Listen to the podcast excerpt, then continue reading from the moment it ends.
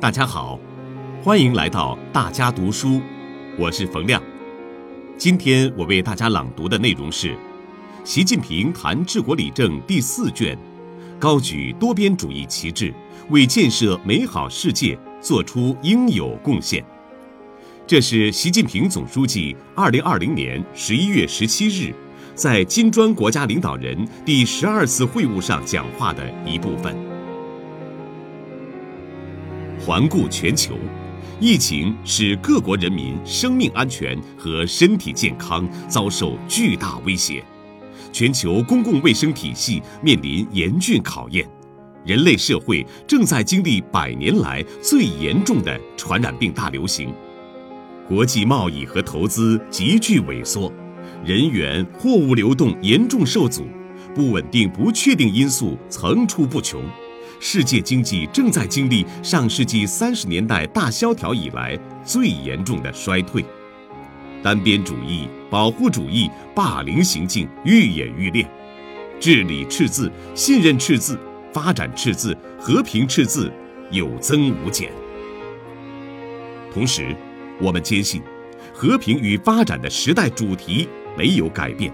世界多极化和经济全球化的时代潮流也不可能逆转。我们要为人民福祉着想，秉持人类命运共同体理念，用实际行动为建设美好世界做出应有贡献。我们要坚持多边主义，维护世界和平稳定。历史昭示我们，恪守多边主义，追求公平正义。战乱冲突可以避免，搞单边主义强权政治，纷争对抗将愈演愈烈。如果无视规则和法治，继续大搞单边霸凌、退群毁约，不仅违背世界人民普遍愿望，也是对各国正当权利和尊严的践踏。面对多边和单边、公道和霸道之争。金砖国家要坚定维护国际公平正义，高举多边主义旗帜，捍卫联合国宪章宗旨和原则，维护以联合国为核心的国际体系，维护以国际法为基础的国际秩序。各国应该超越意识形态，尊重彼此根据自身国情选择的社会制度、经济模式发展道路。要倡导共同、综合。合作可持续的安全观，通过协商和谈判化解分歧，反对干涉内政，反对单边制裁和长臂管辖，共同营造和平稳定的发展环境。我们要坚持团结协作，合力克服疫情挑战。当前，病毒仍在全球肆虐，疫情还在不断反复。夺取全球抗疫胜利仍需付出艰苦努力。经过近一年的抗疫斗争，许多国家在疫情防控方面积累了宝贵经验，在药物和疫苗研发上取得了显著进展。近一年的抗疫实践证明，只要团结一心，科学防治，病毒传播可以控制，疫情影响能够克服。我们要坚持人民至上、生命至上，调集一切资源，尽一切努力保护人民群众生命和身体健康。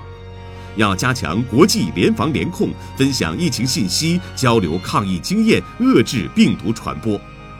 要支持世界卫生组织发挥关键领导作用。中国企业正在同俄罗斯、巴西伙伴合作开展疫苗三期临床试验。我们也愿同南非、印度开展有关合作。中方已经加入新冠肺炎疫苗实施计划，将在这个平台上同各国，特别是其他发展中国家分享疫苗。我们愿积极考虑向有需要的金砖国家提供疫苗。为推动金砖国家疫苗研发中心建设，中方已经设立疫苗研发中国中心。愿通过线上线下相结合方式，推进五国疫苗联合研发和试验、合作建厂、授权生产、标准互认等工作。我倡议五国召开传统医药研讨会，探索传统医药在新冠肺炎防治方面的作用，为全球疫情防控增添有力武器。事实证明，将疫情政治化、污名化、搞甩锅推责，干扰的是全球合作抗疫大局。我们要推动以团结取代分歧，以理性消除偏见，扫除政治病毒，凝聚起各国携手抗疫的最大合力。我们要坚持开放创新，促进世界经济复苏。根据国际货币基金组织预测，今年世界经济将萎缩百分之四点四，新兴市场国家和发展中国家将经历六十年来首次负增长。一手防疫情，一手稳经济，是各国刻不容缓的任务。我们要在确保安全前提下，积极推进经济复苏，在疫情防控常态化中实现经济社会活动有序开展。要加强宏观经济政策协调，推动落实人员与货物跨境流动便利化倡议，保障产业链、供应链安全畅通，助力各国复工复产、恢复经济。利用疫情搞去全球化，鼓吹所谓经济脱钩平行体系，最终只会损害本国和各国共同利益。当前形势下，我们要坚定不移构建开放型世界经济，维护以世界贸易组织为核心的多边贸易体制，反对滥用国家安全之名行保护主义之实。要利用好疫情催生的新业态新模式。加强科技创新合作，营造开放、公平、公正、非歧视的营商环境，共同实现更高质量、更具韧性的发展。中方愿同各方一道，加快建设金砖国家新工业革命伙伴关系。我们将在福建省厦门市建立金砖国家新工业革命伙伴关系创新基地。开展政策协调、人才培养、项目开发等领域合作，欢迎金砖国家积极参与。近期，中方发起了全球数据安全倡议，推动共建和平、安全、开放、合作有序的网络空间，促进数字经济健康发展，希望得到金砖国家支持。我们要坚持民生优先，推进全球可持续发展。发展是解决一切问题的总钥匙。无论是消除疫情影响、重回生活正轨，还是平息冲突动乱、解决人道主义危机，根本上都要靠以人民为中心的发展。世界银行预测，二零二零年全球人均收入将下降百分之三点六。八千八百万至一点一五亿人将因疫情陷入极端贫困。我们要直面疫情挑战，推动国际社会将落实联合国二零三零年可持续发展议程置于国际发展合作核心，将消除贫困作为首要目标，让资源更多向减贫、教育、卫生、基础设施建设等领域倾斜。要支持联合国发挥统筹协调作用，推动构建更加平等均衡的全球发展伙伴关系，让发展成果更多惠及发展中国家，更好满足弱势群体需求。